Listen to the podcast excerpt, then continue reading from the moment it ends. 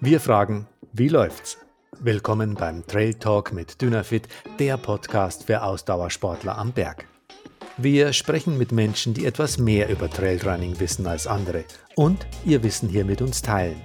Trails beginnen dort, wo Straßen aufhören. Unsere Gäste sind Menschen, deren Alltag vom Laufsport geprägt ist.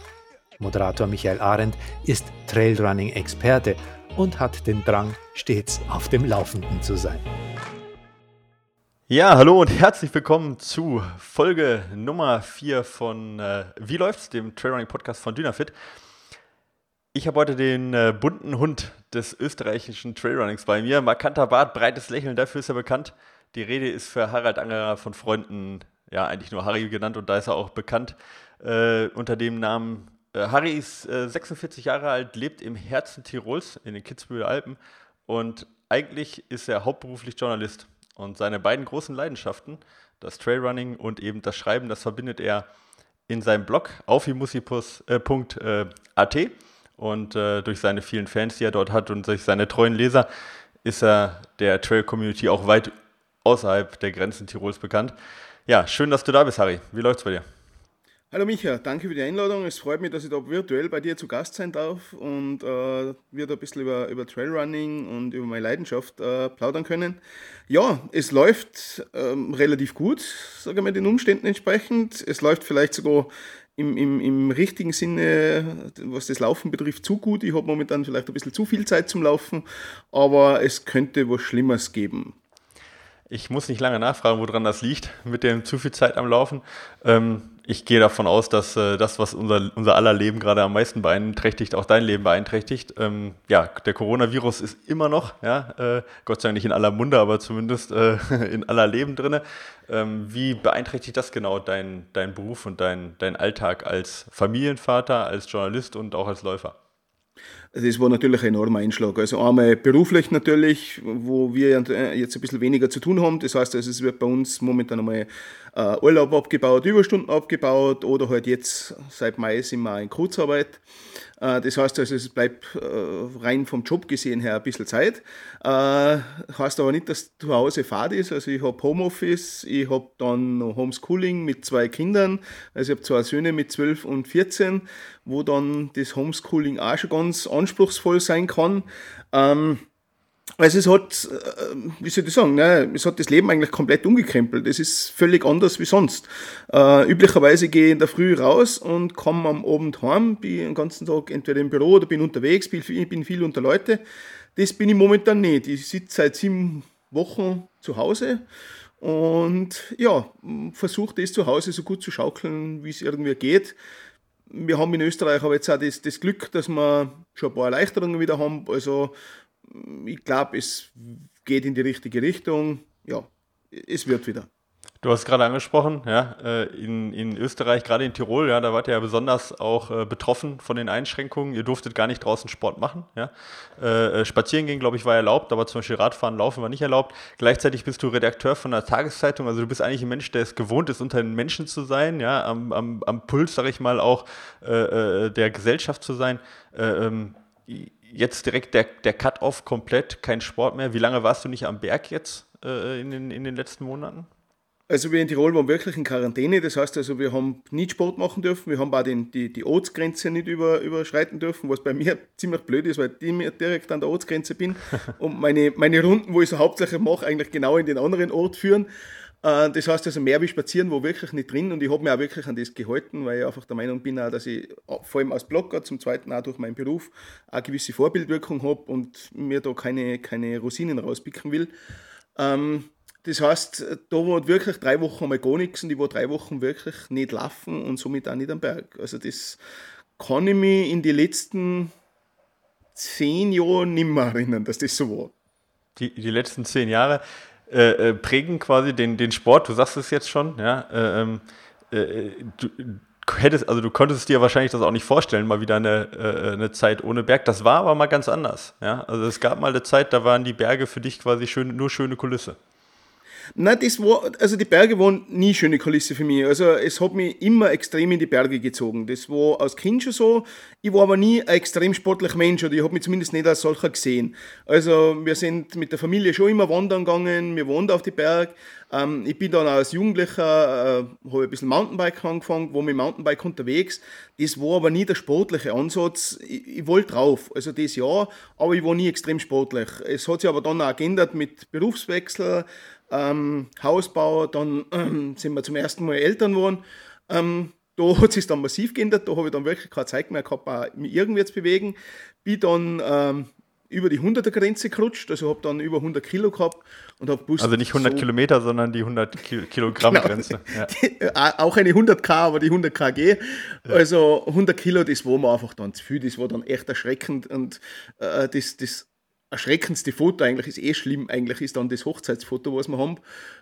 Bist du Depper, wie hast du da ausgeschaut? Also da war für mich dann auch klar, äh, da war dann auch der, der zweite dann unterwegs und da war für mich klar, ich muss jetzt irgendwas machen. Es, es, es geht so nicht mehr weiter. Ähm, Mountainbiken haben wir gedacht, geht sich zeitlich nicht aus, weil der Beruf war relativ intensiv, vor allem am Anfang brauchst du Zeit, bis du reinkommst und Journalist ist jetzt nicht ein, ein Job, wo du äh, von, von 8 in der Früh bis 5 im Büro sitzt und dann äh, hast du Feierabend. Das heißt, du, du bist sehr viel unterwegs. Jetzt habe ich eine Alternative gesucht und bin dann zum Laufen gekommen, weil ich einfach was da wollte. Ich wollte nicht, dass die Kinder irgendwann mal sagen, der Wald da drüben ist mein Papa. Ähm, ich wollte mich bewegen. Ich, ich wollte also, wieder, wieder weniger wiegen. Also die, die Vorbildsfunktion, die du gerade auch angesprochen hast, äh, was jetzt Corona angeht, also auch da eine gewisse Vorbildfunktion auch für die Kinder zu sagen, ich möchte nicht der sein, eben der mit schlechtem Beispiel vorangeht, was Gesundheit auch angeht und was natürlich auch Disziplin vielleicht auch angeht, zumindest äußere Disziplin, sondern da auch ein gutes Vorbild vor allen Dingen für die Kinder sein. Ganz genau. Ich wollte einfach, ich, ich wollte, dass die sehen, dass Bewegung was Schönes ist. Das habe auch ich als Kind immer so erlebt, auch wenn ich einmal eine Phase gehabt habe, wo ich mich weniger bewegt habe. Aber ich habe äh, immer die Berge und die Bewegung in unserer Natur aus, aus, aus schön empfunden. Laufen war zwar da nicht dabei, ich muss ganz ehrlich sagen, das habe ich in der Schule sogar gehasst, also der schlimmste, der schlimmste Sport für mich. Aber das war dann der Ausweg, weil ich immer denke, okay, wenn du 45 Minuten laufst, dann hast du schon relativ viel gemacht und das geht sich dreimal, viermal die Woche schon aus. Und ja, so bin ich dann auch zum Laufen gekommen und daraus hat sich dann das Ganze so ein bisschen dann irgendwie entwickelt ein bisschen entwickelt, sagst du, aber also ich meine, wir hatten bisher ähm, mit der Johanna auch und mit, äh, äh, ähm, mit dem Hannes, ne, hatten wir ja zwei, sag ich mal, ja, Menschen dabei, die den Sport ja auch für sich extrem gemacht haben. Der, der Dennis Wischnewski als Gast, der, der halt schon auch durch die Wüsten der Welt und was weiß ich, 300 Kilometerläufe gemacht haben, die also immer nach dem Extrem gesucht haben. Wenn man sich so deine Biografie anguckt, dann ist es eigentlich eine, man hat das Gefühl, der, der Mann hat seinen Frieden gefunden, weil du hast, du vereinst so viel auf einem äh, auf einem schönen, auf einem positiven Level und du fühlst, also du siehst dabei gar nicht gehetzt aus. Weißt du, wie ich meine? Also als ob du dich selber nicht hetzen würdest. Ähm, wie bringst du das unter einen Hut? Also Familienleben, Arbeit, Laufen und dein Blog noch und dabei noch so ausgeglichen zu bleiben? Ich mache das, was ich gern mache. Ich mache im Job das, was ich gern mache. Ich äh, habe beim Blog das Feind, was ich, was ich gern mache. Ich habe sehr gern eine Familie. Ich bin sehr gern Familienvater ich mache einfach, ich habe vielleicht das Glück, Sachen vereinen zu können, die mir Spaß machen und die, die mir wirklich Freude machen. Und dazu lebe ich nur in einer Region, die ein Wahnsinn ist. Also ich habe die Trails vor der Haustür.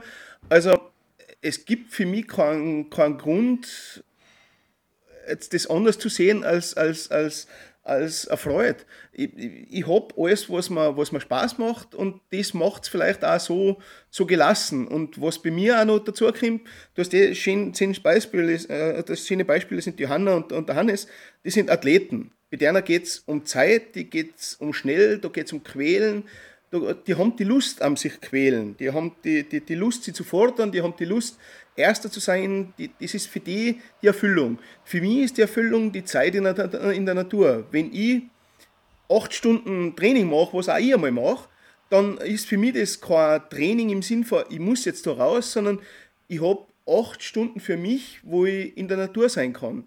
Und da kannst du eigentlich nur glücklich sein, lachen. Also was Besseres gibt es eigentlich nicht. Also ich glaube, dass das, das so der, der Grund ist, warum ich vielleicht alle ganz lustig umgekommen. du, also diesen, diesen, diesen Spaß, dieses Glück, was du selber empfindest, ähm, das teilst du ja Gott sei Dank auch mit der Welt.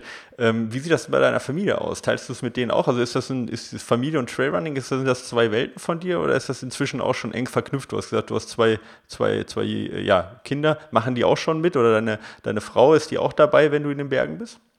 Nein, es sind schon zwei Welten, würde ich jetzt sagen. Also, ähm, ja, äh, die Söhne sind immer wieder mal irgendwo mit dabei. Also vor allem der Kleinere ist beim Skitouren gehen, dem gefällt es ganz gut. Im Sommer läuft ab und zu mit, aber wenig. Der Große ist jetzt klassisch in der Pubertät, also für den ist momentan die, die, die Playstation definitiv interessanter wie unsere Berg vom, vom Haus. Das ist momentan so. Ähm, ich zwinge einer das aber auch nicht auf. Also äh, auch bei mir war es so, ich bin nicht gezwungen worden zu mitgehen. Wir sind halt manchmal gegangen. Ich gebe einer die Möglichkeit, ich gehe raus, ich frage sie immer wieder, ob sie mitgehen wollen. Manchmal gehen sie mit, manchmal nicht. Und ähm, wenn sie wollen, dann gehen sie mit, wenn nicht, nicht. Ich sehe das nicht als Zwang. Für mich ist das auch da, wie bei mir. Ich bin auch aufs, aufs Laufen erst draufgekommen, da war ich mm, Anfang 30 oder sogar noch ein bisschen Mitte 30 war ich. Das heißt, also davor hat es mir auch nicht Spaß gemacht. Ich glaube, sie sollen selber eine Leidenschaft finden. Ich zeige ihnen nur, wie schön das außen ist. Ich lebe es einer vor. Und bei meiner Frau ist es eigentlich so, dass sie mein Gegenpol ist. Sie ist mein Ruhepol. Ähm, bei mir ist es eher so, ein Ruhetag ist für mich fast eine Strafe. Ähm, da ist meine Frau viel entspannter und viel ruhiger und die holt mich dann auch wieder an. Nein, heute musst du mal nicht und passt. Dann bleibe ich mal daheim und habe auch einen schönen Tag daheim. Also das sind zwei Welten, die zwar zusammenführe, aber nie miteinander total verknüpfe. Also das sehen wir nicht. Wir also sind keine Sportlerfamilie. Okay, kann man sagen, du bist, du siehst dich selber auch als Botschafter, also als Aufzeiger, wie man Trailrunning nicht extrem erleben muss, aber wie man die Natur genießen kann. Einmal für deine Leser, für deinen Blog, aber auch für deine Kinder. Also nicht als derjenige, der zeigt, das ist der einzige Weg und das sind die Erfolge und das muss so sein und das ist super, sondern du lebst ein Leben, was dir selber Spaß macht zeigst das den anderen, wie es dir Spaß macht und versuchst damit die anderen auch dafür zu begeistern? Genau, das ist mein, mein Inhalt eigentlich an dem, an, äh, mein Inhalt vom Blog. Das ist genau die wichtige Botschaft. Das, das geht's raus und habt Spaß in der Natur.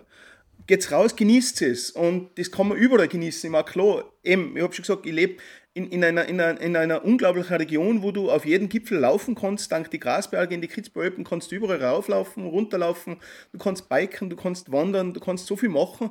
Ähm, und, und das ist natürlich schön, aber es gibt da, ich sag, in, in vielen Bereichen, ob jetzt im Osten von Österreich hernehme oder in Deutschland, wo es flacher ist, wo ich immer wieder mal Foto auch von meinen Follower sehe, wo ich mir denke, wow, das war schon mal cool da laufen, wo du so weit siehst. Also ja. die Landschaft kann überall schön sein und man kann überall das Schöne rausholen.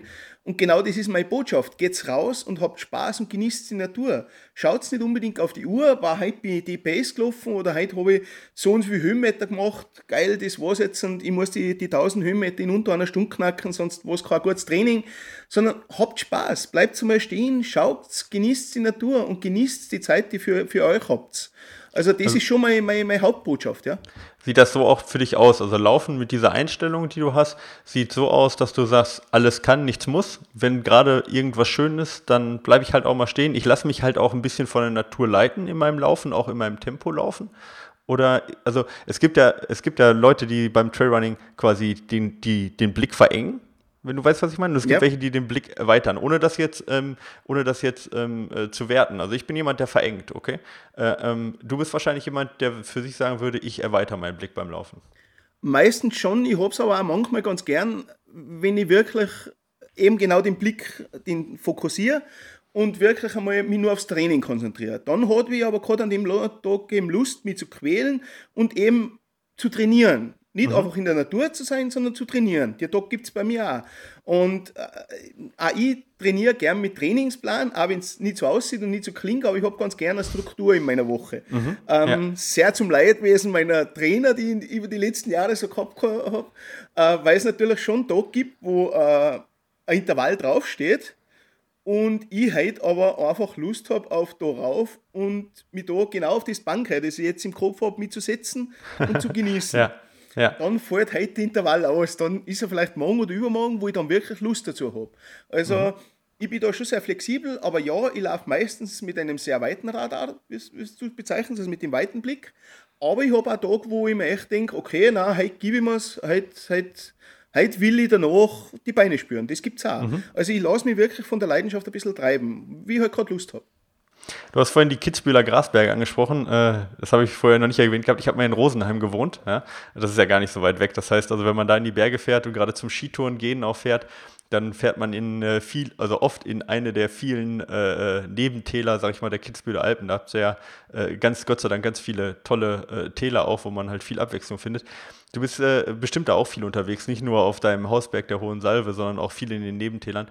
Ähm, ich habe das als wunderschöne Skitourengegend äh, in Erinnerung in meiner in meinem Leben. Das ist was, was du auch machst, oder? Du bist auch, also du bist nicht nur im Sommer äh, auf den Bergen unterwegs, du bist das ganze Jahr über auf Ski unterwegs, äh, zu Fuß unterwegs. Ähm, wie, wie sieht so ein, so ein Jahr für dich quasi aus? Also äh, ist das zweigeteilt dann oder ähm, geht das ineinander über oder ja, also bei, bei, uns wirst du mit Ski geboren. Das ist, ist, ist mhm, einfach mal ja. so. Ich wohne direkt am Fuß der Hohen Salve. Bei mir ist es wirklich so, ich kann im Winter, wenn ein guter Winter ist, die Ski vor die Haustür legen, die Ski anschnallen, auf die Hohe Salve gehen und wieder abfahren ja, bis vor die Haustür. Ja. Also da ist naheliegend, dass du auch Ski fährst im Winter. Das heißt, also ich bin immer Ski gefahren. Ähm, die Skitouren gehen ist aber erst später dazugekommen bei mir. Ich habe zuerst mit dem Laufen wieder, wieder in die Berge unterwegs gewesen und dann war es eigentlich eine logische Konsequenz, dass du im Winter einfach was magst, wo du auch in die Berge unterwegs bist. Und deswegen ist dann das Skitouren gehen wieder aufgekommen oder dazugekommen. Und äh, inzwischen, ja, teile ich mein Jahr wirklich in, in zwei Teile weil es bei uns schon so ist, dass du im Winter eigentlich dann nur Straßen laufen könntest. Die sind geräumt, ein paar Winterspazierwege gibt's. Mhm. Die finde ich aber auch in, in, in fünf Monaten Winter ist es nicht spannend, wenn du auf die fünf Wege immer umlaufst. Und eben wie mein Blog eben sagt, auf, ich muss, ich, ich muss rauf. Also den, den ja. Drang habe ich. Und Womit wir das auch schon übersetzt haben für alle, die jetzt aus Norddeutschland kommt. Ja. genau, auf muss ich heißt, äh, rauf muss ich. Ähm, das, das, das ist im Winter dann einfach eine super Ergänzung mit den mit die Tourenski. Und das ist über die Jahre halt auch wie alles bei mir, wenn es mir dann Spaß macht, wächst es, kriegt den größeren Wert. Und ich mache es auch bewusst, äh, die Saison zu teilen, weil dann im Frühling, so im März, Mitte März, äh, fangst dann wieder richtig kribbeln an. Wow, cool, jetzt kann ich dann da wieder rauflaufen. Jetzt bin ich dann wieder richtig heiß aufs Laufen. Und ich, ich steuere das bewusst, dass ich im Winter, wenn der Schnee da liegt, Skitour gehe und im Sommer schnüre wieder die Schuhe und dann bin ich mit den mit die Trailschuhen unterwegs.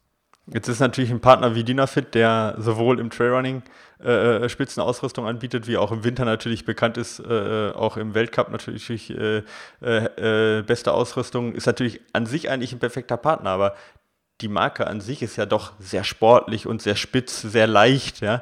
Ähm, ist das für dich ein Widerspruch auch von der, von der Positionierung der Marke und von deiner Positionierung? Also einmal muss ich sagen, ich, ich bin als Blogger unabhängig. Also ich teste alle Marken und ich arbeite mit allen Marken zusammen. Dynafit hat sich aber über die Jahre als sehr guter Partner ausgestellt bei verschiedensten Projekten und da ist es einfach fein, wenn du eine Ansprechperson hast und mit dem das ganz gut funktioniert. Also deswegen hat sich über die Jahre Dynafit ein bisschen als, als Hauptpartner ausgestellt, vor allem für meine, für meine größeren Projekte, die wo ich ja zumindest im Sommer eins und im Winter eins immer mache. Ähm, das, was du ansprichst, ja, ja, also jetzt grundsätzlich, wenn man Dynafit als Speed-Up sieht, ähm, was ja einer Claim ist, und dann mich anschaut, dann sind wir eigentlich die Antithese, das ist richtig.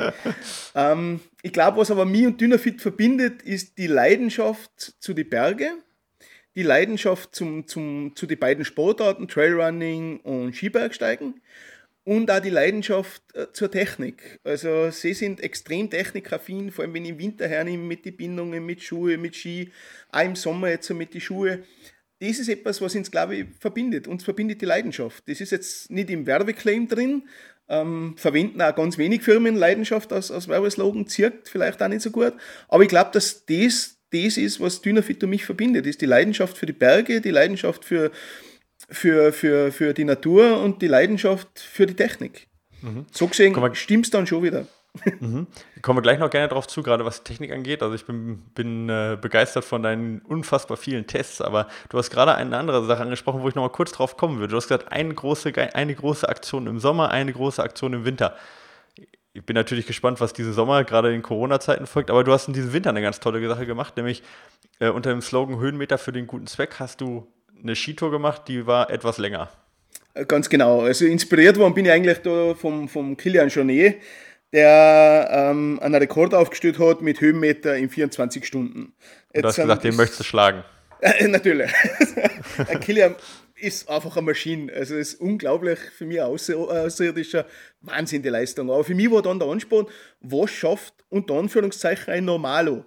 Was schafft ein, ein Hobbysportler? Und ich habe ähm, den Winter davor schon relativ viel am, am Geisberg in Kirchberg trainiert. Das ist sozusagen äh, einer meiner Hausberge, wo ich immer vorbeifahre zwischen Büro und, und bei mir daheim.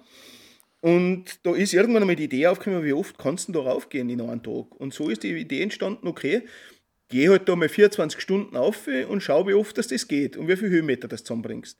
Und damit es nicht nur eine, eine Spinnerei für mich selber ist, für mein, für mein Ego, ähm, habe ich was gesucht, wo ich dem mehr Sinn gebe. Und dann ist mir die Idee entstanden, okay, dann sammle ich mit den Höhenmeter einfach auch, auch Spenden und gebe die dann für einen guten Zweck weiter. Das ist ja eine so schöne Sache, wenn man entstanden. so wenn man den eigenen Egoismus dann auch noch ein bisschen schön begründen kann. Ich möchte das, gar, also ich möchte das jetzt gar nicht negativ meinen, aber das ist eine schöne Sache eigentlich bei unserem Sport, dass es ja eigentlich eine Einzelsache ist, aber so die, die, die Kanäle, die du ja auch benutzt mit dem Blog und auch so welche Spendenaktionen, da kann man halt so eine, so eine, so eine rein egoistische Sache, die es ja häufig auch ist, eigentlich mit anderen teilen und auch was Positives dann für andere daraus ziehen.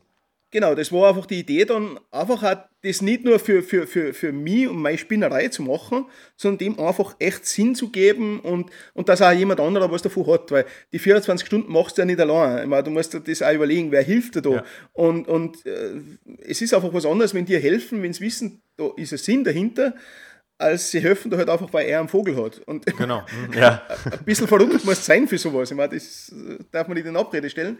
Und das war schon unglaublich schön, das muss ich sagen. Also die 24 Stunden waren der Wahnsinn. Und äh, du bist dann 24 Stunden wirklich mehr oder weniger am Stück, außer vielleicht ein paar Esspausen, äh, bist du dann durchgelaufen oder gab es da auch mal eine Schlafpause zwischen? Genau, ich bin 24 Stunden durchgegangen. Wir haben zwei, drei Essenspausen gemacht. Ähm, aber sonst bin ich eigentlich immer gegangen. Wobei die Essenspausen auch nicht ewig lang waren, weil du darfst da wieder nicht zu lang warten und ja. Äh, das ganze System oben, dann magst du nicht mehr raus. Ähm, außer in der Früh, da war mal ein bisschen ein Einbruch da beim Frühstück. Ah, da hätte ich bald einmal eingeschlafen.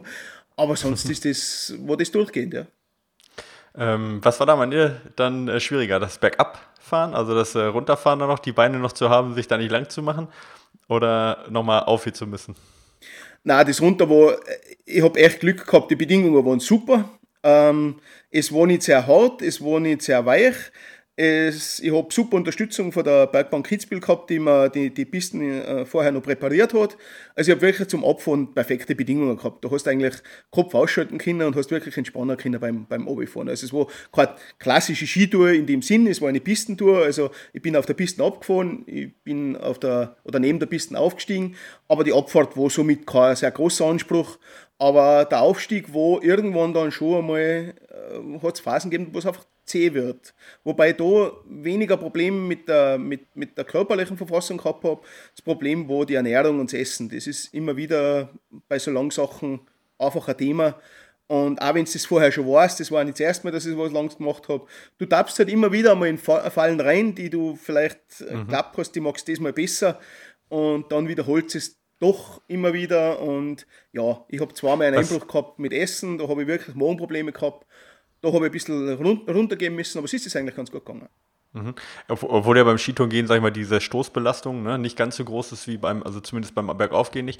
Ähm, äh, war das dann äh, eher ungewohntes Essen, was du gegessen hast? Oder war das dann äh, zu viel in dem Moment, was du gegessen hast? Oder was sind so die klassischen Fehler, die du jetzt für dich, für dich rausgefunden hast? Jetzt im Nachhinein weiß ich ganz genau die zwei Fehler, was ich gemacht habe.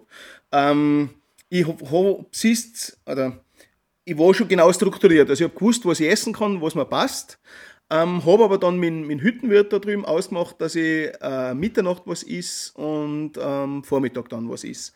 Das hat auch noch passt zu essen. Ich habe aber dann eine Schank-Cola dazu genommen. Also nicht ein Cola, ein klassisches Coca-Cola mhm. aus der Flasche, sondern ein Schank-Cola, das was gemischt wird. Und das war dann letztendlich das Problem. Also das hat mir dann wirklich Magenprobleme gemacht. Das habe ich beim ersten Mal leider nicht ganz checkt. Da habe ich mir gedacht, das liegt an der Nudelsuppe, die was ich gekriegt habe. War nicht so. Es war dann die Schankkohle nach dem, wie immer, der Vergleich macht die sicher. Also beim zweiten Mal noch einmal, okay, wieder Magenprobleme, okay, dann äh, nicht mehr Schankkohle. Wir versuchen wieder ein normales zu bekommen. Also wir lernen daraus, wenn jemand äh, großen, eine große Sache vorhat, äh, bis ins kleinste Detail planen und wenn es halt die Schankkohle ist, die man vorher schon ausprobiert hat. Ganz genau. Also man muss jetzt echt sagen, auch wenn Cola immer wieder mal verteufelt wird, bei mir ist Cola eine Wunderwaffe. Es funktioniert bei mir einfach. Wenn ich Magenprobleme habe, funktioniert Cola normalerweise immer. Und Cola gibt mir Zucker und Energie. Das finde ich in einem Wettkampf super. Nicht, nicht jetzt so in der Freizeit, aber äh, im Wettkampf finde ich Cola großartig. Und das hilft mir und das hat auch diesmal wieder geholfen. Und eben, wie du sagst, bis ins kleinste Detail. Also Cola ist nicht gleich Cola. Verwend auch dann das Cola, das du kennst. Mhm. ähm, mich interessiert natürlich, was stand am Ende auf der Uhr und vor allen Dingen auch auf dem Spendenzettel und an wen ging es dann im Endeffekt? Also am Ende standen 7800 äh, Höhenmeter, glaube ich. Ich habe es jetzt nicht einmal mehr im Kopf. Es ist wirklich eine Schande, aber da sieht man mal, dass ich nicht ganz fokussiert bin auf die Zahlen. Ähm, es, es, es also fast Everest-Niveau. Fast Everest, leider nicht ganz Everest. Leider, das war so im, im Hinterkopf ein Ziel von mir. Ähm, Spendensumme, ich bin jetzt, Corona hat mir auch da ein bisschen ausbremst, aber ich bin bei über 8000 Euro, also ich wow. bin sehr happy. Okay. Also das war mir eigentlich auch wichtiger als die Höhenmeter, muss ich jetzt ganz ehrlich sagen. Ich habe von ein paar ein bisschen mehr bekommen als die, die Höhenmeter und somit bin ich auf über 8000 Euro momentan und ich hoffe nur die 8500 zu knacken in den, in den nächsten Tagen jetzt, wo es ein bisschen lockerer wird wenn man sagt, äh, tolle, tolle Idee, gerade äh, also äh, das mit dem Sport zu verbinden, äh, wo, äh, wo, wo, kann man dich da unterstützen? Gibt es da noch die Möglichkeit zu sagen, ach komm, die 8500 machen wir noch voll? Ich habe am Blog äh, den Blog-Eintrag noch drauf, da ist auch die, die, die, die Spendenkonto drauf. Also ich würde mich natürlich freuen, wenn da noch ein bisschen, bisschen was an kleine Spenden reinkommt. Jeder Euro zählt. Ich habe ähm, mit zwei Spendenvereinen da in der Gegend äh, was ausgemacht. Wir haben einmal eine Familie und einmal eine Frau, die mir das Geld geben, die was das dringend brauchen. Also ich bin um jeden Euro froh. Also wenn da noch wer spenden will, bei mir am Blog auf auffimusi.at ähm, unter 24 Stunden für einen guten Zweck findet man noch die, die, die Spendenkonto. Freue mich riesig. Und das geht nicht, das geht nicht an irgendwelche große Organisationen, sondern wirklich in die Region an, an Menschen, die es dringend brauchen. Also von dem her kann man da sicher sein, dass es auch die richtigen erreicht. Genau, das war mir sehr wichtig. Also, dass das auch da bleibt, das ist dann sogar durch Zufall, ist, ist, bekommt ein Bruder äh, von einer Schulkollegin von, mein, von meinem Sohn, ähm, der ist 15 Jahre alt und kann wirklich nichts bewegen. Der hat so Multispasmen, also äh, ein Wahnsinnsschicksal. Ähm, die sind beim Hausumbauen jetzt auch für ihn. Also das ist wirklich, da bekomme ich Gänsehaut, wenn ich drüber rede. Also die brauchen das Geld wirklich dringend und das ist mein Anliegen, dass, dass die so viel wie möglich kriegen. Das war mir auch wichtig. Das war auch Motivation in die 24 Stunden. Also tolle, tolle Sache. Äh, Respekt dafür und, und finde ich echt super, dass du das, äh, dass du dich da auch äh, engagierst. Weil, also das ist ja nicht nur mal nebenbei gemacht, das sind ja nicht nur die 24 Stunden, sondern bestimmt auch sehr, sehr viel Arbeit auch äh, eben in der Vorbereitung und das dann auch nicht für sich dann zu machen, sondern äh, für jemand anders oder für andere dann nochmal mehr Arbeit. Jetzt hast du gesagt, du machst zwei Sachen im Jahr. Jetzt äh, steht der Sommer langsam an. Ähm, hast du da schon was geplant? Äh, äh und äh, wenn ja, äh, warum funktioniert das nicht wegen Corona? Nein, im Ernst. Also, was ist geplant im Sommer? Also, heuer hätte ich erst einmal zwei Rennen geplant. Die sind, ähm, das erste ist einmal schon offiziell gefallen. Das zweite gehe auch davon aus, dass das nicht stattfinden wird. das dritte hätte man eh gut reingepasst und passt jetzt eigentlich noch viel mehr. Ich will ja das ganze Jahr ein bisschen auf dem Blog unter das Thema stellen, Abenteuer zu Hause. Also mhm. nachdem man davon ausgehen kann, dass man heuer im Sommer zumindest nicht weit fahren darf, ich, hoffe schon, dass im Nahbereich, sage ich jetzt mal Deutschland, Schweiz, Österreich, dass wir da, wenn wir auf einem ähnlichen Level sind, in schon zumindest über die Grenzen, dass wir da über die Grenzen fahren dürfen. Aber Fernreisen und sonstiges werden mal erledigt sein. Ich glaube, dass heuer ein Lauf auf, auf einer Insel ähm, momentan erledigt ist. Das heißt also, ich würde im Blog heuer ein bisschen unter das Thema Abenteuer zu Hause stehen, wo man sagt, in meiner Region sucht jeder so ein bisschen so, so, so, ein, so ein Abenteuer, so ein Thema. Ähm, da bin ich noch beim Ausarbeiten, ich bin noch nicht ganz fertig. Es wird auf jeden Fall was sein, wo ich sage, ich mache das quasi bei mir vor der Haustür.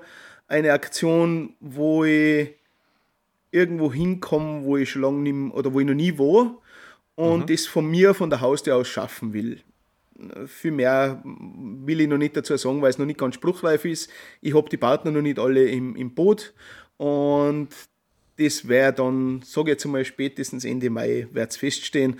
Aber es soll auf jeden Fall ein Thema sein, wo auch andere wieder animieren soll. Sucht euch daheim was, wie jetzt gerade der Trend ist mit den FKTs, also mit den Fastest Known Times. Ähm, macht sowas, sucht euch eine Runde aus, die noch nie jemand gemacht hat. Gibt es vielleicht eine, eine, eine eine, eine Gemeindeumkreisung bei euch oder es gibt da so viele gute Ideen jetzt auch im Internet, wenn ich schaue, da, da hat, das hat auch sehr viel Positives gehabt, da sind ganz kreative Ideen dabei und ich würde ein bisschen sammeln und ich will auch selber sowas machen, wo ich sage, okay, das geht bei mir, das geht ohne große Reise, da mache ich was Cooles bei mir daheim. Und vielleicht verbindet es eben auch wieder mit, mit der kleinen Spendengeschichte, aber das muss man noch sehen. Da bin ich noch nicht so weit, dass ich die Partner im Boot habe.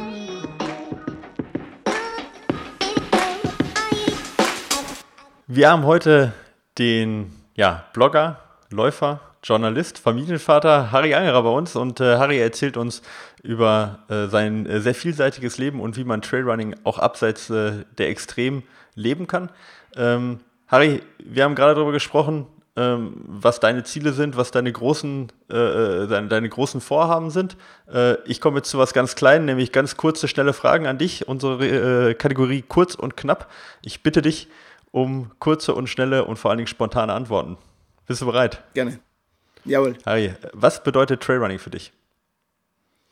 Unterwegs sein in der Natur, Spaß haben draußen. Dein bisher wichtigster Trailrunning-Moment? Wahrscheinlich mein erster Trailrun, wenn man den so bezeichnen kann. Äh, mit einem Freund, der mir damals gezeigt hat, ja hoppala, man kann auch auf den Berg laufen. Ah, okay. ähm, wenn du nicht mehr laufen könntest, dann würdest du? Ach, was anderes machen. Also dann muss ich mal was anderes suchen. Vielleicht biken, vielleicht wandern. Es muss auf jeden Fall mich in die Berge bringen. Okay. Ähm, deine wichtigste Ausrüstung ab Kilometer 50? Puh, die Kopfhörer. die Kopfhörer, okay.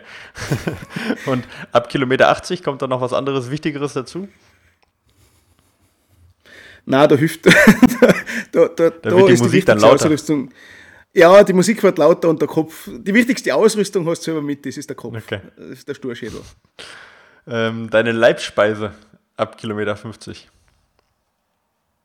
Äh, haben wir zuerst schon geredet, äh, Coca-Cola. Okay. also nicht Speise, aber ab einer gewissen Distanz brauche ich Cola. Und äh, ab Kilometer 80 hilft sie dir da auch noch? Da hilft auch noch Cola. Da ist aber das Tollste, was ich kriegen kann an der Labestelle, ein Gor ah, nicht Gorgonzola. Oh, schön, ein Gorgonzola nochmal zwischen. Großartig. Hm? Gorgonzola ist nichts, aber Parmesan ah, ist echt? Tatsächlich Parmesan, also, ja? Ja, okay. absolut. Wahnsinn. Das ist sensationell. Salzig und hat ein bisschen Fett und das liebe ich. Ja, prima, wenn es das gibt, ja. Aber in Italien wahrscheinlich häufiger als, äh, als in genau. Österreich. Ähm, deine Frau findet Trailrunning? Angenehm. ich bin nicht immer da. Ah, okay. Also, also da auch der Ausgleich quasi in der Familie ein bisschen. Ähm, dein Lieblingssport in 20 Jahren? Ja, ich hoffe schon noch Trailrunning. Also in 20 Jahren bin ich zwar schon 66, das ist jetzt nicht mehr ganz wenig. Äh, Trailrunning oder zumindest Berggehen. Okay. Ja, das war's schon. Ja, kurz und schmerzlos. Ähm, ist, äh, sind, sind, sind schöne Antworten dabei und vor allen Dingen interessant. Also Parmesan ist auch was, was man nicht ganz so häufig hört, aber da sieht man auch halt äh, den, den Unterschied zwischen dem, der dann äh, auch, auch nach 80 geht, immer noch ein Gel, ja, und äh, zwischen Parmesan. Da ist auch der Unterschied dann in der, in der Ernährung während der Wettkämpfe. Bei Gel ist bei mir relativ schnell Schluss, sage ich. Das ist bei, bei, bei ab, ab Kilometer 20 ist bei Gel ist bei mir schon das Ende da. Da habe ich Schnauze voll von dem süßen Zeug. Das geht da nicht mehr. Ja, das ist, äh, das ist auch völlig äh, in Ordnung. Macht dich sympathisch. Äh, ich würde aber auf eine andere sympathische Sache von dir noch kommen, nämlich dein Bloggen. Du hast. Ähm, ja, du bist ja quasi, ich habe dich als bunter Hund angekündigt. Das liegt nicht nur an deinem wunderschönen Bart, sondern vor allen Dingen eben auch daran, dass du ähm, vielseitig eigentlich der Öffentlichkeit bekannt bist durch deinen Blog. Du hast vorhin schon angesprochen, du testest unheimlich viele Sachen. Also du bist ähm, äh, sehr äh, technikaffin. Äh, auf, der, auf der anderen Seite teilst du aber auch deinen dein, dein Sport, die, die Wettkämpfe und so weiter und so fort. Du hast mal den Ginger Runner, den vielleicht auch einige kennen aus den USA, der ja auch eine äh, gewisse schillernde Persönlichkeit ist, ja, ähm, als, als Vorbild genannt. Ähm, jetzt so du hast 2012 angefangen, nach acht Jahren würdest du sagen, ja, in den Fußstapfen bist du drin. Das ist genau das, was du damals auch wolltest. Na, der Ginger Runner ist ja ein Videoblog, das heißt, also er macht schon definitiv was anderes, aber er hat vom Ansatz her das getroffen, was mich damals äh, angesprochen hat. Ähm, beim, zu Beginn meines, meiner Bloggerei war mir klar, ich will Produkttests machen. Ich bin extrem technikaffin. Ich, ich, ich würde mich jetzt als, als Sportartikel-Fetischisten bezeichnen, also definitiv. Ähm, das sieht man, wenn bei mir neue Pakete kommen, das ist jetzt bei Weihnachten, das ist unglaublich. Also ich sitze dann mit den Schuhen auf der Couch und begutachte die genau. Und der Ginger Runner hat damals eben auch schon Produkttests gemacht. Ich hatte halt auch ein Video gemacht. Ähm, Warum ich das nicht mache per Video, ist jetzt, glaube ich, ganz gut hörbar, ist mein Dialekt und äh, der vielleicht nicht ganz massentauglich ist im, im, im deutschsprachigen Raum. Ähm, deswegen habe ich Video nicht gemacht. Mir liegt auch das Schreiben mehr und deswegen habe ich das auf, auf Schreiben ähm, runterbrochen. Und wenn ich jetzt da schaue, dann würde ich schon sagen, ja, es ist in die Richtung gegangen, was ich mir damals vorgestellt habe. Es ist nur wesentlich größer geworden und, und, und deutlich ja, äh, es ist einfach viel größer geworden, als ich mir das je vorstellen habe können. Ich habe mir gedacht, ich schreibe für mich und für ein paar, für ein paar die wo es halt das auch Spaß macht. Also, dass das irgendwann einmal groß wird, habe ich mir nie gedacht. Also, das war, war nicht der Ansatz damals. Das war eine Überraschung. Also quasi damals was äh, als Hobby. Jetzt ha, äh, habe ich ja von vornherein, du hast es auch gesagt, deine Leidenschaft ist das Schreiben, du bist Journalist. Ja? Äh, Wäre das für dich auch in Zukunft so Sache? Ich meine, so Blogs, Online-Medien, die stehen ja in gewisser Weise auch in Konkurrenz mit, mit eben Zeitungen auch oder mit, mit Magazinen. Aber wäre das auch ein Schritt für dich vielleicht, äh, ähm, äh, also auch beruflich in die Richtung zu gehen, zu sagen, ja, ich mache vielleicht, gehe in die Richtung Sportjournalist und mache das auch beruflich? Ähm, erstens einmal, Sigi, Blogs und Magazine und Zeitungen nicht, nicht als Konkurrenten. Mhm. Ich glaube, wir bedienen unterschiedliche Zielgruppen, ähm, wir sind unterschiedliche Produkte, ähm, wir bieten einfach was Unterschiedliches an. Ich finde das ein schönes Spektrum. Äh, wenn ich jetzt gerade, äh, weil du ja mit, mit Dennis schon was gemacht hast, es gibt nichts Schönes für mich, als wenn ich in der Früh da sitze, ein Magazin aufschlage, einen Kaffee dazu trinke. Dieses haptische Erlebnis ist einfach was anderes, als wie einen Blog zu lesen. Mhm. Das ist für mich ähm, ein unterschiedliches Produkt und somit nie vergleichbar. Äh, Blogs sind für mich dann interessant, wenn sie mir schnelle Informationen geben, ähm, die ich zu irgendwo Speziellen gerade suche. Da sind Blogs für mich ganz interessant und Blogs sind aus meiner Sicht immer was Subjektives. Zeitungen, Magazine sind meistens halt, wenn sie gut sind, objektiv. Und das ist für mich schon ein ganz großer Unterschied. Ähm, und zum Thema, wie man das irgendwann einmal vorstellen könnte, also Sportjournalist definitiv nicht. Also das, das auf keinen Fall. Ich bin ähm, äh, in der Chronik tätig, also ich mache Lokalpolitik, ich bin da in Kitzbühel unterwegs. Mir taugt das extrem gut. Ich fühle mich da sehr, sehr wohl bei der Tiroler Tageszeitung. Das eine als Job könnte man nicht vorstellen. A ist mir wichtig, dass ich mit dem Blog kein Geld verdiene, ich mache das wirklich als Hobby. Und das ist mir ganz wichtig. So definiere ich aber auch Blog. So ist für mich, äh, für mich der Blog ist was Subjektives, was Persönliches. Wenn jemand damit Geld verdienen möchte und kann, dann finde ich das cool, wenn er das schafft. Äh, ist eine tolle Sache. Ist für mich aber kein Geschäftsmodell für die Zukunft, wo ich sage, okay, das ist mein zweites Standbein oder irgendwann mache ich nur mehr das. Dann geht vielleicht auch ein bisschen die Leidenschaft verloren, wenn du dann testen musst, wenn du dann heute einen Blogbeitrag schreiben musst. Das ist ja das Herrliche am Blog. Wenn ich heute einmal nicht mag, dann schreibe ich halt heute nichts. Das kann ich bei einer Tageszeitung nicht machen, weil dann ist Plattel auch. Also, ich sehe das, auch wenn es dasselbe vom, vom, vom, vom Arbeitstechnischen her ist. Also, ich muss auch schreiben, aber ich sehe es trotzdem als Ausgleich zu meiner Tätigkeit bei der Tageszeitung. Jetzt hast du eigentlich schon viele Aspekte ja mitgebracht. Ähm, du hast gesagt, du verdienst da kein Geld mit auf der einen Seite. Äh, du hast vorhin schon gesagt, du testest alles, also du versuchst da möglichst neutral zu sein. Auf der anderen Seite ist aber ein Blog sehr subjektiv. Ähm, das äh, bringt ja schon, was die Tests angeht, sag ich mal, schon einen engen Rahmen vor sich. Auf der anderen Seite viele Möglichkeiten für dich. Versuchst du auch immer, also versuchst du dann äh, Objektivität und Subjektivität zu mischen oder sind deine Tests rein ähm, ganz ehrlich, wie habe ich mich gefühlt beim Laufen? Es ist eine Mischung aus beides. Ich habe ja seit über 30 Jahren mit Sportschuhen und Sportartikeln zu tun. Ich komme ja eigentlich aus der, aus der Sportbranche, bin, im, bin über den Sporthandel erst zum Journalismus mhm. gekommen. Also ich bin ein Spätzünder auch, was, was das Berufliche betrifft. Ähm, das heißt also, ich habe durch, durchaus einen, einen, objektiven Ansatz bei allen Sachen. Das heißt also, ich schaue mir mal grundlegende Dinge an, die objektiv zu bewerten sind. Ist ein Schuh schwer leicht? Ist ein Schuh äh, hart weich? Ist ein Schuh breit schmal? Ist ein Schuh, äh, hat ein äh, grobes Profil, hat ein weniger grobes Profil? Das handle ich objektiv ab. Das heißt also, da kommen die Fakten dann wird natürlich, kommt die Verbindung mit dem Subjektiven. Der Unterschied von mir zu vielen anderen ist, ähm, dass ich nicht der, der, der Wettkampfläufer bin. Das heißt also, wenn ein, ein, ein Athlet einen Schuh testet, wird er ihn ganz anders testen als ich. Wenn ich aber dann schaue, gibt es in der Realität vielleicht 5% Wettkampfathleten mhm. und 95% Breitensportler. Das heißt also, ich bringe sehr wohl auch meine Argumente ein. Ähm, wie ist es bei einem bisschen schwereren Läufer? Äh, wie ist es bei jemandem, der was nicht nur schnell läuft, der was auch ein bisschen langsamer Der vielleicht auch nicht die perfekte Technik ähm, im Downhill hat zum Beispiel. Ja. Also, ganz genau. Möchte ich dir jetzt nicht unterstellen, aber halt äh, ne, die 95 Prozent, ja. Genau, also definitiv jemand, der, der nicht alles so exakt macht, wie sein Athlet macht. Und das, glaube ich, ist so ein bisschen mein, mein Ansatz. Eben das, das Objektive, das kann der Schuh objektiv. Und dann versuche ich schon, wenn es ein, subjektiver Ansatz von mir ist, dann sage ich das auch dazu. Ich habe deswegen auch verschiedene Teile in jedem Test, wo auch unten dann das Fazit kommt.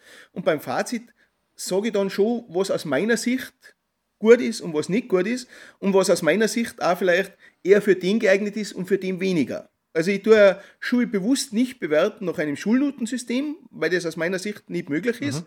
weil ein Schuh für mich vielleicht ein, eine 1 ist, für die wäre es eine 5. Ähm, genauso geht es den vielen anderen aus nah. Ähm, deswegen versuche ich die Vorteile des Schuhs auszuarbeiten und die Nachteile des Schuhs auszuarbeiten. Und das versuche ich wiederzugeben. Wenn man die Bilder sieht von deinen Schuhen, die du getestet hast, dann fotografierst du die nicht am Anfang, habe ich zumindest das Gefühl, sondern am Ende. Ja? Äh, und zeigst damit ja auch, dass du dich durchaus eingehend auch während des Laufens mit dem Schuh befasst. Ja? Ähm, äh, das fand ich ganz sympathisch eben, dass es nicht so hochglanz, bewusst nicht ganz so hochglanz ist, sondern in der, in der Praxis getestet ist. Aber wenn man schaut, was für eine Frequenz du hast an Tests, dann frage ich mich, wie du das übereinbringst, weil das sind ja schon fast, ja, sag ich mal, alle drei, vier Tage mal ein neuer Test und und dann noch so ausgiebig zu testen, bleibt dann noch Zeit, sage ich mal, den Kopf auszuschalten beim Laufen und nicht genau auf die Ausrüstung zu hören. Jein. das passiert automatisch, ist, das ist, ist Gehen. Ja, ja genau. Okay wie, wie auch in meinem Beruf als Journalist bist du fast nie privat. Okay. Wenn ich irgendwo vorbeifahre, dann habe ich frei und sehe trotzdem, hoppala, die Baustelle gefällt mir jetzt nicht einmal nachfragen. So ist da beim Laufen auch. Das heißt also, ja, der Kopf ist schon frei, aber natürlich spürst du immer bei jedem Lauf ein bisschen in den Schuh, in die Jacke, in die Uhr, was du auch immer gerade hast, rein. Das heißt also, das ist schon eine Verbindung der beiden Sachen. Es ist aber für mich keine Belastung. Also es ist für mich nicht, es, es stresst mich jetzt nicht, ähm, heute zu wissen, okay, ich muss mit dem Schuh noch was Schnelleres laufen, dann nehme ich halt den Schuh genau für mein Intervalltraining oder ich brauche für den Schuh, da bin ich beim Seiten halt noch nicht wichtig, äh, noch nicht ganz sicher, dann laufe ich halt eine Strecke, wo ich weiß, ich muss sehr viele Felder queren, ja, dann mache ich halt, suche ich halt die Strecke dementsprechend aus. Da habe ich jetzt wieder, bin ich wieder bei dem, wo ich wohne, ich habe alles vor der Haustür. Also ich muss nicht extra irgendwo hinfahren, um die Bedingungen für den jeweiligen Schuh zu finden. Außer Felsen, das habe ich jetzt da nicht viel, aber sonst habe ich alles in der Nähe. Das heißt also, ich richte mein, mein, meine Laufeinheiten oder mein, mein, meine Läufe schon so aus, wie sie dann auch zu den Schuhen passen. Also das mache ich schon bewusst, ist aber keine Belastung. Also das stört mich jetzt nicht. Es ist nicht so, dass ich mir denke, ah, jetzt muss ich da laufen, weil ich muss den Schuh laufen. Das ist nicht so. Manchmal hast du vielleicht ein bisschen Schmerzen, weil du einen Schuh nicht mehr laufen kannst, weil du jetzt andere laufen musst. Das gibt's, also wo ich mir echt denke, wo du deinen Lieblingsschuh ja, einfach hast, ja. wo du merkst, wow, das ist jetzt genau dein Schuh. Und du weißt aber, na, den kann ich nicht laufen, weil da stehen schon wieder fünf, die gehören gelaufen. Und äh, das mache ich dann aber auch, weil mir auch wichtig ist, ich will die Schuhe laufen. Also die sind wirklich gelaufen bei mir. Ähm, ich sage immer so als Hausnummer 100 Kilometer. Nicht jeder schafft 100 Kilometer. Ich sage, es gibt ein paar, die machen nur 60, es gibt ein paar, die machen 120 für die Schuhe. Aber ich habe sie auf jeden Fall bei mindestens 8 bis 10 Läufen an. Also das, das, das bringe ich zusammen mit ein paar tausend Höhenmeter dass ich mir einfach echt ein Bild machen kann, wie funktioniert der Schuh. Weil ganz oft muss man sagen, ein Schuh out of the box funktioniert anders als noch 50, 80, 90 Kilometer. Absolut. Und ähm, dann kann ich mir vorstellen, dass dann vielleicht sich auch mal die Meinung ändert. Aber wie oft passiert das mal, dass, dass du auch mal einen Schuh hast oder auch ein Aus du testest ja nicht nur Schuhe, sondern auch, auch andere Ausrüstungsgegenstände, aber wo du dann sagst, oh mein Gott, was, was, was hat der Hersteller sich denn dabei gedacht? Und jetzt muss ich das noch 80 Kilometer tragen, das Zeug. Was hat er sich dabei gedacht? Die Frage kommt manchmal. Ja. Ist aber nicht immer ganz negativ, muss man jetzt ehrlich sagen. Ähm, oft sind Produkte falsch positioniert es gibt, wenn ich das jetzt über die Jahre sehe und sehe, und das sind jetzt doch fast acht Jahre, ganz schlechte Produkte gibt es fast nicht mehr. Also wirklich Sachen, wo du sagst, hey, also mit dem Schuh, Leute, mit dem laufe ich nicht. Das gibt es eigentlich nahezu nicht mehr. ähm, aber es gibt Schuhe, wo ich mir denke, Seid ihr sicher, dass das ein Laufschuh ist? Äh, ist das vielleicht nicht doch eher eine Mischung aus, aus Speedhiking und Laufschuh, wo du jetzt mal sagst, okay, ich gehe schnell rauf irgendwo, wenn es gerade passt, dann laufe ich ein Stück, äh, wenn es nicht passt, dann gehe ich ein Stück. Ähm, eher so. Also ich sehe eher die Positionierung bei manchen Sachen falsch. Ähm, und bei gewissen Sachen gibt es dann schon wie Rucksäcke, wo ich mir echt dann manchmal denke bei Taschen, ja, entweder bin vielleicht ich einfach zu ungelenkig oder der Designer wo ein bisschen zu optimistisch, was die, die, die Reichweite des menschlichen Körpers anbelangt. Also ja, das gibt's, das erwähne ich dann aber. Dann schreibe ich eine, Leute, also was weiß ich, die Stockhalterung bei dem, bei dem, äh, bei dem Rucksack, die ist eher sehr optimistisch angelegt. Also da musst schon Künstler sein, dass du das schaffst. Das sage ich dann aber auch dazu. Also das bewertet jetzt vielleicht nicht unbedingt negativ, weil allzu oft kriegt man dann eine echte Mail, wo einer dann schreibt, genau das habe ich super gefunden, das funktioniert bei einem total perfekt. Okay, dann funktioniert es bei dem rein jetzt vom, vom Logischen her finde ich es da jetzt nicht ganz praktisch, was ist. Aber ganz schlechte Produkte gibt es eigentlich nicht. Aber ist das trotzdem für dich äh, äh, so eine Sache, die du an die Sportindustrie weitergeben würdest, zu sagen, äh, äh, nehmt nicht eure Spitzensportler her, um eure Produkte zu entwickeln, sondern schaut auch mal auf den, auf den normalen. Ist das so dein Eindruck, dass da zu wenig in der Entwicklung, im Design, auch vielleicht in den Größen, zu wenig auf den Durchschnittsläufer äh, geschaut wird? Oder hat sich da, also ist es, ist es, äh, ist es nicht, nicht der Fall und äh, hat sich das vielleicht sogar gebessert? Ähm, definitiv, es wird zu wenig geschaut auf den Breitensportler. Das also den Breitensportler jetzt äh, als ein Wort oder als zwei Sportler? Also den, den beides. Okay. beides. ja, äh, auch das ist ein Faktor. Ähm, Leute, also Sportler mit zu viel Gewicht sind überhaupt nicht im Fokus von, von, von, von Firmen, das ist richtig. Aber auch der Breitensport, also der, der sage jetzt einmal, oder der Hobbysport, nehmen wir, nehmen eher Hobbysport, ist nicht so im Fokus. Es gibt natürlich Produkte, wenn ich Esla-Produkte von Salomon hernehme, wenn ich die Proto-Produkte von, von, von Dynafit hernehme, ja, da ist der Fokus natürlich auf den Athleten, weil auch der, der den Schuh nutzt, dann eher einer sein wird, der sehr athletisch nutzt. Es gibt aber dann Schuhe, wo ich mir schon denke, okay, die kann ein normaler nicht laufen. Den hat man aber auch dann mit normalen nicht getestet. Mhm. Das äh, passiert immer wieder, fällt mir aber eher mehr auf bei, ähm, man kann, sagen wir es mal so, man kann die Firmen trennen in Lauffirmen und Bergsportfirmen. Mhm. Die Bergsportaffinen definieren jeden Schuh über den Berg, über das Bergsportaktive. Die sind aus meiner Sicht eher so, dass sie den, den Läufer eher ein bisschen überfordern die Lauf, die aus, aus dem Laufbereich kommen, die definieren sie übers Laufen und die haben das ein bisschen mehr verstanden, sage ich jetzt einmal, dass man auf den Breitensport schauen muss, auf den, auf den Hobbysportler. Aber ist klar, wenn du ähm, Nike oder Adidas hast, dann lebst du nicht von, von den paar hundert oder den paar tausend Läufern, die in den Alpen leben, dann lebst du von den paar Millionen, die in New York leben, in Berlin leben und in, in, in in andere Großstädte leben. Das heißt, die haben einen anderen Fokus, das spürst du auch. Aber grundsätzlich kann man schon sagen, dass der Hobbysportler zu wenig Gehör findet bei der, bei der Produktentwicklung. Das kann man unterstreichen, mhm. ja. Ähm, jetzt haben wir ein bisschen über die, die, die, die Schwächen gesprochen, also die Schwächen auch der äh, äh Sportartikelherstellung. Gibt es auch äh, äh, Produkte, die dich immer noch so positiv überraschen, so Neuheiten, wo du sagst, äh, Mensch, warum ist da noch keiner vorher drauf gekommen oder oh, das ist mal richtig, richtig gut gelöst?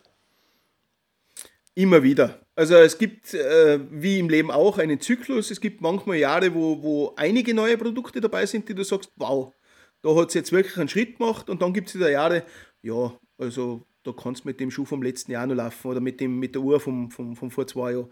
Ähm, da gibt es schon immer wieder Entwicklungsschritte. Wo ich am Schuhsektor momentan sehr positiv ist, die, die, die, die Sockenbauweise, die finde ich schon sehr großartig, mhm. weil du erstens weniger Steine drin hast, die Passform ganz andere ist. Das ist wirklich eine, eine Bauweise, die, die genau in die richtige Richtung geht. Auch das weg von den Nähte, Schweißen äh, statt Nähen, äh, Kleben statt Nähen, äh, in einem die, die, die Schuhe und die, die Shirts machen, dass du keine Nähte mehr hast, die reiben können. Da geht man in eine gute Richtung. Also das muss man schon sagen. Auch bei den bei der Bekleidung, wo ich mir gedacht habe, da ist nicht mehr viel Luft nach oben, bei den T-Shirts entwickelt sich zum Beispiel sehr viel, was man jetzt so auf den ersten Blick gar nicht glauben könnte, ja, Shirt ist Shirt. Ähm, gibt aber da Firmen, die sind sehr kreativ, was, was die, die, die Webung betrifft, wie man Shirts macht, wie man Shirts auch vom Mapping her macht, also wie sie dann auch am Körper äh, sie tragen. Es passiert immer wieder was, aber es kommt in Wellen, sage ich jetzt einmal. Es ist nicht jedes Jahr gleich gut, aber es passiert einiges. Und das macht es auch, finde ich, ganz spannend. Ähm, jetzt ähm, sagst du selber, es ist ein Hobby, wenn man guckt, wie viel du testest und wie viel Gedanken und wie viel Herzblut du auch alleine in die Gedanken jetzt, äh, die du hier äußerst, reinlegst, dann äh, mag man das ein bisschen bezweifeln, dass das nur noch Hobby ist. Wie viel, wie viel Schuhe hast du jetzt in, in den, in den, äh, im letzten Jahr oder wie viel testest du ungefähr pro Jahr, kann man das sagen? Oder wie viele Ausrüstungsgegenstände insgesamt? Also im Schnitt sind Schuhe, weil ich es gerade zufällig gezählt habe, äh, waren es letztes Jahr 32. Ähm, und dann Ausrüstung variiert. Ähm, Rucksäcke werden es, sage ich jetzt mal, 5 bis 6 im Jahr sein, Uhren 2 bis 3, Jacken 10.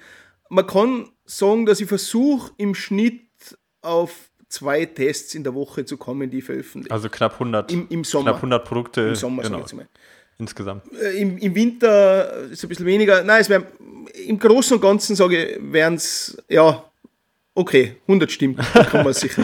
können wir uns so, einigen. Wenn ich jetzt so drüber nachdenke, okay, 100 stimmt. Ja, und das muss ja auch noch alles geschrieben ja, genau. werden. Das muss ja nicht getestet werden, sondern das muss ja auch sauber zu, zu Blatt, beziehungsweise zum, zu Rechner, wie auch immer, zum Bildschirm gebracht werden. Also Respekt dafür. Ähm, und das ist ja nicht alles, was auf deinem Blog äh, auftaucht. Da sind ja noch Community Runs, äh, die, du, die du veranstaltest. Da kommen wir vielleicht, also würde ich gerne gleich noch drauf kommen, aber es ist noch jede Menge andere Sachen. Wie viel Zeit steckst du dann in der Woche in dein Hobby, mit dem du kein Geld verdienst?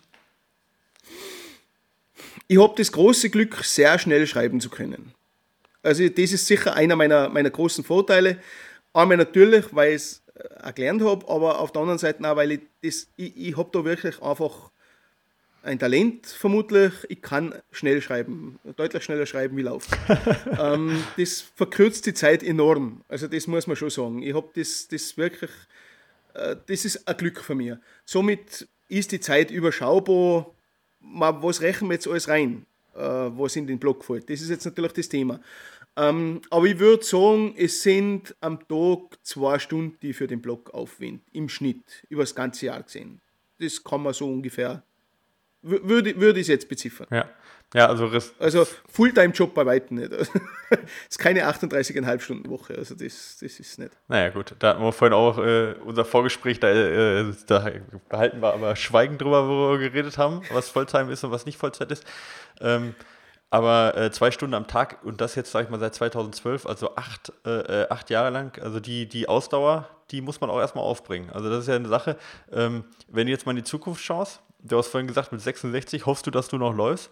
Ähm, wo siehst du in deinen Blog in Zukunft? Hast du da eine, also eine, ein Ziel, wo der sich hinentwickeln möchte? Würdest du den vielleicht so langsam auch mal irgendwann sagen, so, ah, reicht ja auch in fünf Jahren jetzt? Oder ist das so eine Sache, wo du sagst, na, das bin ich und in 20 Jahren schreibe ich den genauso, wie er jetzt ist, hoffentlich immer noch? Ich, ich sage, solange mich die, die Leute lesen wollen, werde ich, ihn machen. Wenn ich merke, es liest keiner mehr die Beiträge, dann mache ich ihn sicher nicht mehr.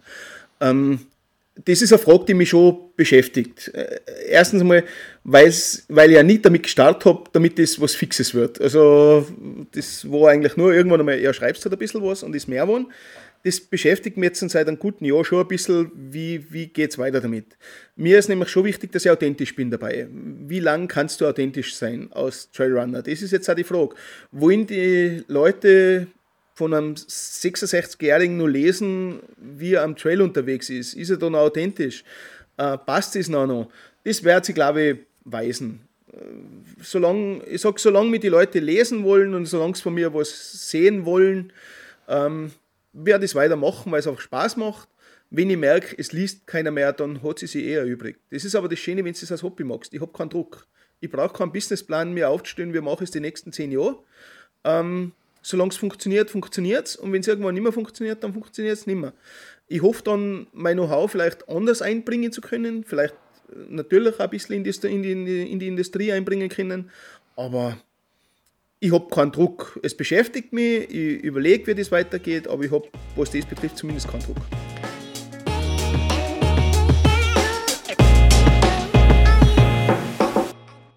Bei uns ist heute Harry Angerer, Blogger, Läufer und äh, Ausrüstungsexperte, kann man sagen. Ja? Ähm, und Harry hat uns heute ähm, bisher über ähm, viel über Ausrüstung, über Ausrüstungstests und worauf er auch achtet, ähm, erzählt. Ähm, Harry, wir äh, beschleunigen jetzt noch mal ein bisschen, wir machen jetzt noch mal einen Zwischensprint und zwar ähm, kommen wir zu unserer Entweder-Oder-Kategorie. Das heißt, äh, ich stelle dir eine Entweder-Oder-Frage und äh, du musst dich für eine von den beiden Sachen entscheiden. Fertig? Dann Jawohl. fangen wir mal an. Wir könnten eigentlich die Kategorie jetzt, ich glaube, ich könnte die meisten Fragen könnte ich richtig beantworten, aber ich bin gespannt, ob du mich bei einer Sache überrascht. Ich fange an. Couch oder Club? Couch. Bier oder Wein? Bier. Tofu oder Burger? Burger. Ja, gut, die nächste Frage erübrigt, mich, ich, äh, erübrigt sich. Ich, ich stelle sie trotzdem. Ausrüstungsjunkie oder Allesträger? Ausrüstungsjunkie Plus. Ultra oder Vertical? Ultra. Großglockner Ultra Trail oder Transalpine Run? Großglockner Ultra Trail. Allein oder mit anderen? Alleine. Guck, ich hätte, die letzte Frage hätte ich nicht so beantwortet. Wir kennen uns noch nicht lange, seit ein paar, seit ein paar Minuten erst. Ne? Wir haben uns so noch nicht persönlich gesehen, aber ähm, so gut hat man dich jetzt schon kennengelernt. Ähm, sympathische Antworten. Ähm, alleine, sagst du? Danke. Ja. Aber das ist nicht. Also, wenn ich wählen muss mhm. zwischen den zwei. Äh, das ist eine häufige Frage oder eine häufige Antwort, sage ich jetzt mal, von, von, unseren, ähm, von unseren Gästen, die doch viel, gerne mit anderen laufen, aber dann, wenn es drauf ankommt, doch sagen: Na, im Kern ist es für mich eine Sache mit mir selber. Ähm, jetzt machst du auch, auch Community Runs, bist viel in der Community unterwegs. Inwieweit ist dann trotzdem Trailrunning für dich der Harry mit sich alleine quasi? Das es hat beides seinen Reiz. Für mich ist die Frage als entweder oder ist sie fast unmöglich zu beantworten. Das ist das Pendel wirklich zu 51 Prozent auf, auf alleine gefallen, zu 49 Prozent auf, auf eben nicht. Und ähm, das alleine lasst mir die, Tour, die Natur oder die, die, den Lauf, die Berge anders genießen, als wenn ich gemeinsam unterwegs bin. Wenn ich gemeinsam mit anderen Leuten unterwegs bin, dann gebe ich meine Leidenschaft weiter, dann tausche ich mich aus mit anderen, dann erlebt man das gemeinsam. Wenn man es alleine erlebt, erlebt man es aus meiner Sicht einfach ein bisschen intensiver. Das ist ein anderes Erlebnis. Und da bin ich vielleicht doch einfach ein bisschen egoistisch da habe ich das gern für mich allein. Es ist einfach schön, zu bleiben, wenn du stehen bleiben willst. Ähm, schneller zu laufen, wenn du schneller laufen willst, langsamer laufen, wenn du langsamer laufen willst. Ich kann meinen mein Takt, wenn ich allein laufe, mehr leben, als wenn ich gemeinsam laufe. Deswegen vielleicht uh, die, die Antwort auf, auf alleine. Mhm. Die Community Runs sind hingegen wieder eine ganz lässige Sache, einfach um, um, um Leute kennenzulernen. Die Grundidee damals war eigentlich eben auch wieder Clinch-Rennen für mich laufen. Ähm, die Überlegung bei mir war damals, warum fahre ich zu Rennen, warum laufe ich Rennen? Es, es ähm, gibt mir jetzt nichts, ob ich 10 Minuten schneller oder langsamer bin, das, von dem, über das definiere, definiere ich mich nicht. Aus dem schaffe ich auch kein Glück. Ähm, was ist der Grund? Der Grund ist, ich will woanders hinkommen, ich will Leute kennenlernen, ich will andere Trails sehen.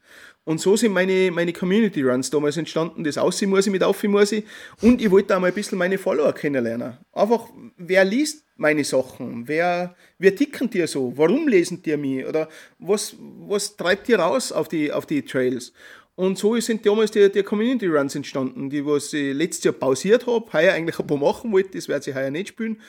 Aber ich wollte einfach was anderes kennenlernen, andere Leute kennenlernen und andere Gegenden kennenlernen. Eben auch genau nach dem Motto, zeig mal deine Trails bei dir zu Hause. Wo laufst du? Wo läufst du? Was ist, wo, sind deine Lieblingsstrecken? Das war so die Idee. Ist das eine abgeschlossene Sache jetzt? Ich habe gesehen auf deinem Blog, das war quasi so, also ist erstmal abgeschlossen, aber äh, planst du das in Zukunft nochmal zu machen? Gerade auch wenn jetzt, sag ich mal, äh, der Virus das zulässt, äh, sich wieder mit anderen zu treffen? Also ist das was, was du jetzt auch vermisst, irgendwo mit in der Gemeinschaft zu laufen? Also da ist mir heuer definitiv der Virus dazwischen gekommen. Ich wollte heuer wieder zumindest vier dieser, dieser Community Runs machen. Ähm, wird heuer nicht gehen. Ähm, ja, das vermisse ich. Das war schön. Also ähm, es war in dem Jahr, das ist jetzt zwei Sommer her, wo ich es gemacht habe, war es dann anstrengend, jetzt Monat so einen Community Run noch zusätzlich zu machen, sind dann mit hinfahren, mit dort laufen, mit rückfahren, halt auch wieder acht bis, bis neun Stunden, wo du weg bist, wo du auch wieder nicht bei deiner Familie bist, ähm, wo du nicht irgendwas anders machen kannst, was, was du vielleicht auch noch machen kannst. Das heißt, das war dann anstrengend und ich war eigentlich dann happy, dass ich abgeschlossen habe. Jetzt im Nachhinein muss ich aber sagen, nein, das ist schon eine coole Geschichte gewesen. Ich mache sie nicht mehr im selben Rhythmus. Das, die Lehre daraus habe ich gezogen. Also nicht mehr jetzt Monat, jetzt zweite Monat, eins ein Community mhm. Run. Das fehlt mir ein bisschen. Das finde ich schon, dass das heuer nicht geht. Aber was heuer nicht geht, geht nächstes Jahr. Ist, ich bin da positiv, dass wir halt das noch nächstes Jahr machen. Mhm. Ähm, ich hätte noch zwei, wir sind jetzt, also ich könnte mit dir jetzt noch eine Stunde weiterreden, ja, das ist echt äh, super spannend, aber zwei Sachen, die brennen mir auch persönlich nochmal auf der, auf der Serie, würde ich ganz gerne loswerden. Die eine Sache ist, du hast vorhin mal angesprochen, so, so eben, äh, heuer wird es nichts mehr mit äh, äh, Wettkampf auf der Insel zum Beispiel, ja. Ähm, was wäre denn jetzt noch eine Sache, die dich jetzt als, als Sportler, also als, auch als Wettkampfsportler gerne äh, äh, reizt? Was würdest du gerne noch machen? UTMB, Transvulkania oder sagst du, na, bei mir zu Hause lieber was? Ähm, wenn, wenn, ich mich jetzt wirklich auf Wettkampf versteifen müsste, ist das ein Traum, den ich schon im Kopf habe, der was aber wahrscheinlich äh, unverwirklichbar ist, ist der Western States, wird mich schon reizen. Das ist natürlich die Legende unter den Ultraläufen. Also für diejenigen, die es ähm, nicht kennen, das sind 100 Meilen in Kalifornien quasi von den äh, äh, Rocky Mountains von ähm, ja, äh, ähm, bis quasi in die, in die Sierra Nevada sozusagen. Ist das ja, glaube ich. Genau. Ja. Mhm. Und also das, der 100-Meiler würde mich schon reizen, weil es einfach aus meiner Sicht äh, die legendärste Trail-Running-Veranstaltung ist, die, die wir haben. In Europa ist sicher UTMB, der reizt mich nicht. Ich weiß nicht warum, mhm. ich kann es nicht so, mir reizt er nicht. Ähm, aber ich sage, das wäre wettkampfmäßig etwas. Es gibt ein, ein anderes Projekt, das ich im Kopf habe, das, was ich gerne noch vor meinem 50er machen würde. Das ist aber eine ziemlich große Kante, also das wäre dann, das wird nicht über, über, über ein, zwei Tage gehen, das wird dann wahrscheinlich zwei Wochen dauern. Das ist etwas, das würde ich noch gern vom 50er machen, das habe ich schon im Kopf, ist auch bei mir daheim im weitesten Sinne. Ähm, aber alles andere wie spruchreif. Aber es aber, gibt aber Ziele, kleinen, die noch Aber hab, vielleicht einen kleinen Ausblick, wo so, so einen kleine, kleinen, kleinen Tipp. Jetzt hast du uns neugierig gemacht erkunde deine Heimat. Das ist so sicher das, äh, das, das Thema dran. Es hat mit Tirol zu tun. Okay, also, also, ich will mir Tirol mhm, anschauen. Okay. Also äh, ich habe zum Beispiel die Idee vom Tennis so extrem cool gefunden, von München nach Istanbul zu laufen. Ist äh, eine sensationell coole Idee. Ähm, ist mir nur zu weit. Ich hätte gern was, was, was äh, zu Hause stattfindet bei mir, aber was mich auch viele Tage beschäftigt. Also wo ich wirklich was sehe, wo ich neue Leute kennenlernen, wo ich ein bisschen durch die Gegend laufe. Da habe ich was im Hinterkopf, aber eben wie gesagt, noch nicht ganz spruchreif und ich will nicht gern Sachen ausposaunen, die sie vielleicht dann nicht ausgehen. Das, das auch ein bisschen inspiriert von äh, vom Klaus Gößweiner, der also auch dünner Fit Athlet ist und äh, das Crossing äh, äh, Steiermark und Crossing Austria gemacht hat? Definitiv. Also da war ich ja bei beiden Projekten hautnah mit dabei, da habe ich als Begleiter mit dabei sein dürfen. Also das sind schon bleibende Erlebnisse. Also wenn ich jetzt das Crossing Austria hernehme, die sieben Tage waren schon so ziemlich was vom, vom Coolsten, was ich in den letzten Jahren erlebt habe. Mit Im Sinn von Gemeinschaft, im Sinn von mit anderen was machen. Ja, sowas inspiriert sehr, ja, definitiv. Also das ist, da ist der Klaus schon äh, eine Nummer. Also das muss man schon sagen. Der Gesweiner Klaus hat da die Latten hochgelegt. Ähm, ganz interessanter Ansatz. Cool. Mhm. Ähm, jetzt kommen wir ganz am Ende nochmal zurück auf den Anfang. Wir sind jetzt beim Extremsport schon angekommen mit, äh, mit äh, ähm, ja, Überschreitungen, mit, mit Mehrtagesüberschreitungen. Ähm, kommen wir nochmal ganz zum Anfang zurück. Du bist, hast angefangen, weil du selber nicht der Wahl sein solltest, wolltest im, im Schwimmbad, ja, deiner Kinder sozusagen. Ähm, genau. Und ähm, hast dir das ja auch bewahrt, sage ich jetzt mal, diese, die immer noch im Geiste zu sagen, ja, ich bin normaler Läufer und ich, ich genieße das Ganze noch. Das heißt, du bist jemand, der kann vielleicht auch viel eher noch Tipps an andere Läufer geben, die eben noch nicht so tief im Trailrunning drinstecken, die eben auch keine Profis werden wollen, nicht können oder vor allen Dingen auch noch nicht sind. Was sind so deine Tipps an jemanden, der mit dem Gewicht kämpft und der sagt, jeder Schritt bergauf ist schwierig, aber irgendwie auf wie muss ich? Nein, letztlich ist es eine ganz einfache Plus-Minus-Rechnung. Also, wenn du mehr Gewicht hast, brauchst du mehr Kraft, um raufzulaufen.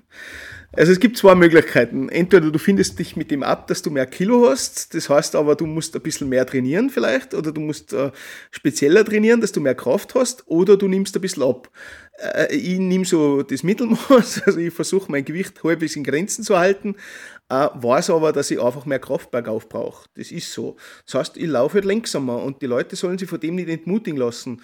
Das merke ich zum Beispiel bei, bei, bei uns im Lauftreff. Ich bin bei einem Lauftreff aktiv da bei mir zu Hause und da haben wir einmal im Monat einen Trail-Montag, wo wir am Montag auf Trails laufen, wo die Leute immer sagen, ah, das kann ja nicht, für das bin ich zu schwer oder für das bin ich zu schwach. Na, dann laufst du halt langsamer. Es ist letztlich alles eine Frage des Tempos. Ja, ich komme nie so schnell auf den Berg wie ein Namberger Hannes oder wie ein Johanna oder wie, wie ein Kilian Jornet, aber ich komme rauf. Und die Frage ist, um was geht es mir? Geht es mir darum, in 40 Minuten 1000 Höhenmeter zu schaffen oder geht es mir darum, die 1000 Höhenmeter zu schaffen? Das heißt also, einfach mit sich selber am Frieden finden ein bisschen. Nicht jeder ist, ist gedacht, 55 Kilo zu haben sich ein bisschen mit den Gegebenheiten des Körpers abzufinden und das Beste daraus zu machen. Einfach fleißig weiter trainieren, das ist natürlich schon, das, das, das bleibt da nie ein Sport, dass du fleißig trainierst, dass du regelmäßig trainierst, aber die nicht entmutigen lassen.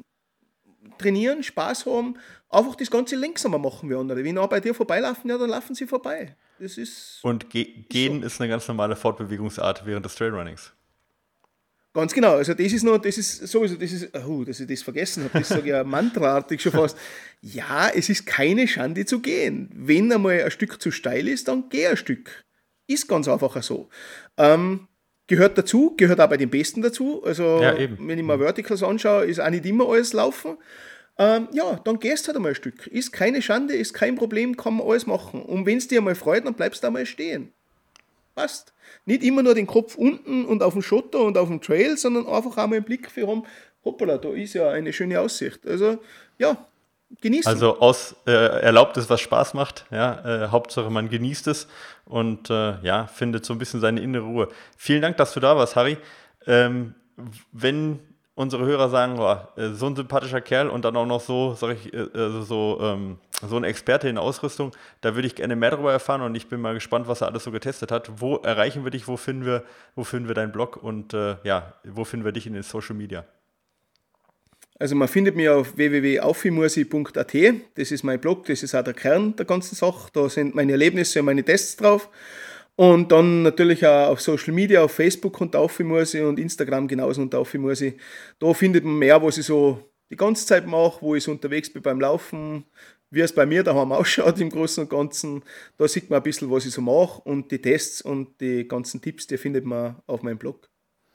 Ja, vielen Dank, dass du dir die Zeit genommen hast, dass du uns heute Rede und Antwort gestanden hast zu ganz vielen unterschiedlichen Themen und dass du gezeigt hast, dass Trailrunning eben nicht immer nur extrem sein kann, sondern vor allen Dingen auch eine tolle Abrundung für, ja, für ein beschäftigtes äh, und äh, ja, vielseitiges Leben sein kann.